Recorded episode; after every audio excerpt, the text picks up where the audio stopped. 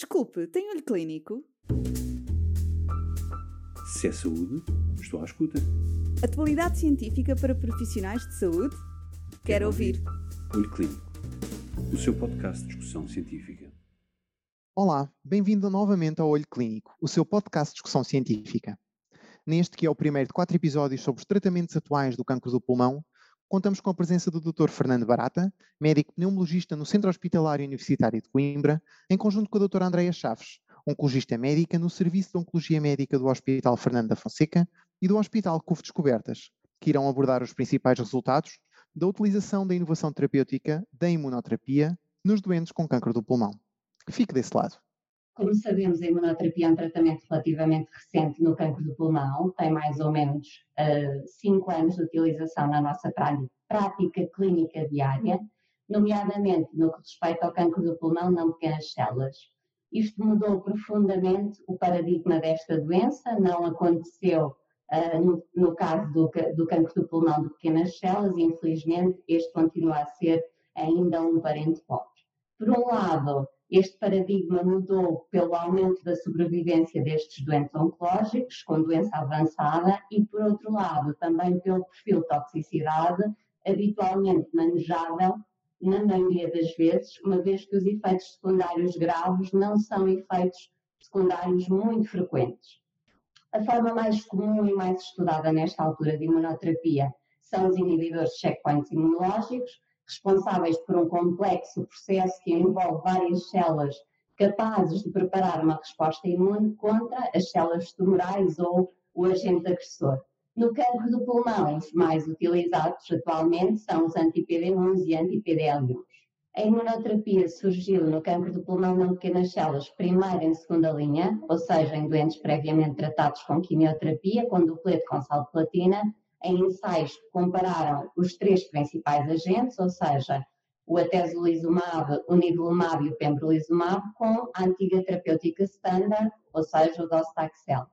Estes estudos, estes ensaios mostraram vantagens de sobrevivência global para os doentes com expressão de PDL1, no caso do pembrolizumab, e para todos os doentes, incluindo os com PDL1 negativo, ou seja, sem expressão de PDL1, no caso do nivolumab e do atezolizumab. Foram estes estudos, nomeadamente o Keynote 010, o Checkmate 017 e 057 e o OAK, os responsáveis pela mudança na prática clínica do cancro do pulmão não pequenas células relativamente à segunda linha terapêutica. A utilização em primeira linha surge pela primeira vez com os dados relativos ao pembrolizumab no estudo Keynote 024, em que comparado com a quimioterapia de primeira linha, com o duplete com sal platina habitual, doentes com expressão de PDL1 igual ou superior a 50%, independentemente da histologia do tumor, eh, houve uma vantagem na sobrevivência e na sobrevivência livre de progressão dos doentes tratados com imunoterapia. Portanto, com estas indicações, ficamos com imunoterapia para todos ou quase todos os doentes em segunda linha, desde que sem contraindicação à imunoterapia, obviamente, independentemente do PDL1, e em primeira linha para os doentes com PDL1 superior ou igual a 50% para o caso do pembrolizumab. Naturalmente, excluindo os doentes com mutações EGFR, rearranjos alfa-ROS, uma vez que, no caso da primeira linha, eles foram completamente excluídos dos ensaios clínicos, naturalmente. No caso dos ensaios de segunda linha, foram incluídos mas numa percentagem reduzida, que rondou os 10%, e, portanto, nestes doentes, sempre conclusões mais limitadas relativamente à utilização da imunoterapia, comparativamente com os doentes não mutados. Claro que ainda assim continua a haver um grupo de doentes, aqueles que têm uma expressão de PDL1 inferior a 50%, que não tinham mais do que quimioterapia em primeira linha. E foi esta a indicação mais recente e já com relatório de avaliação farmacoeconómica a combinação da quimioterapia com pembrolizumab em primeira linha, apenas com financiamento para doentes com expressão de PDL1 inferior a 50. Esta indicação resulta dos dados do Keynote 189 em doentes com histologia não escamosa e, novamente, sem mutações. Este estudo mostrou uma superioridade da combinação da imunoterapia com a quimioterapia quer em termos de sobrevivência global, quer em termos de sobrevivência livre de progressão e resposta. E, portanto, mais uma vez, muda assim a terapêutica standard de primeira linha do cancro do pulmão de pequenas células avançado de com histologia não escamosa. Relativamente aos doentes com histologia escamosa, nós conhecemos os dados do Keynote 407, com aumento da sobrevivência global, também sobrevivência livre de progressão e resposta, no entanto, com alguma limitação relativamente ao tempo mediano de follow-up neste estudo. Com todas as indicações que a imunoterapia ganhou no campo do pulmão não pequenas células, o impacto vida, na vida dos doentes foi tremendo. Por um lado, pelo aumento da sobrevivência global e sobrevivência livre de progressão, e por outro, pelo perfil de segurança desta terapêutica. Falamos naturalmente em monoterapia, uma vez que as terapêuticas combinadas têm a toxicidade, quer da imunoterapia, quer da quimioterapia clássica que nós conhecemos.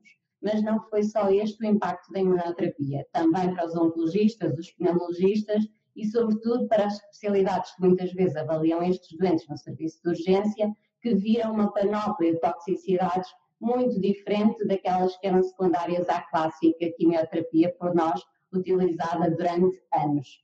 Daí a necessidade de integrar os, os colegas, nomeadamente os colegas da medicina interna, da endocrinologia, da reumatologia, neurologia, entre outras, na abordagem destes doentes e na suspeição diagnóstica destes doentes. Um outro impacto, infelizmente igualmente significativo, foi o impacto financeiro desta terapêutica.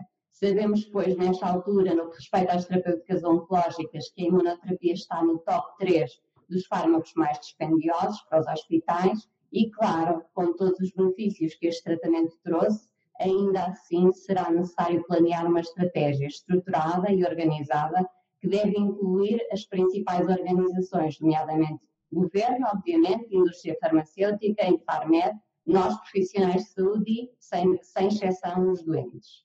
Uma questão para a doutora Andreia, se, se prevê uma utilização generalizada da imunoterapia em combinação e porquê? A imunoterapia tende a generalizar-se e temos assistido a inúmeras aprovações nas diversas patologias. Começou com melanoma e pulmão, mas depois já veio o rim, a vesícula, o colo retal, o gástrico, a mama, nomeadamente alguns uh, triplos negativos, entre outros tumores. Além disso, para as doenças com respostas mais limitadas, a imunoterapia fez-se associar à quimioterapia. Por outro lado, continuam a tentar identificar-se biomarcadores de sensibilidade de forma a selecionar os maiores respondedores. Por isso, sim, a intenção é generalizar a utilização, mas não que chegue a todos os doentes. Haverá sempre os doentes com contraindicação à imunoterapia, aqueles que não respondem e os que não têm condições para fazer tratamento, quer pelas comorbilidades, quer mesmo pela degradação do estado geral, nomeadamente um ECOG-PS superior a 2. Muito bem. Acho que valeria a pena saber um pouco da experiência pessoal. Doutora Andreia. Eu diria que da experiência pessoal, de 0 a 10, uh, com, com imunoterapia 7 e, na melhor das hipóteses, 8. Uh, ah, claro que há doentes que continuamos a não conseguir respostas suficientes, claro que há doentes que progridem após pouco tempo de tratamento, mas o que vemos com frequência são doentes com doença estável, com resposta parcial durante meses, cerca de três vezes mais a duração da resposta comparativamente com a quimioterapia clássica. Estes doentes fazem tratamento durante um ou mesmo durante dois anos e muitos conseguem fazer a maior parte das suas atividades da vida diária normais ou com algumas uh, limitações. Este é um dos maiores objetivos da oncologia atualmente, ou seja, devolver vida aos doentes, mas devolver, devolver vida não só em quantidade, mas também em qualidade. Eh, em suma, a experiência, felizmente, já com muitos doentes, é maioritariamente uma experiência feliz. Se é saúde, estou à escuta. Atualidade científica para profissionais de saúde? Quero, Quero ouvir. ouvir. Olho Clínico o seu podcast de discussão científica.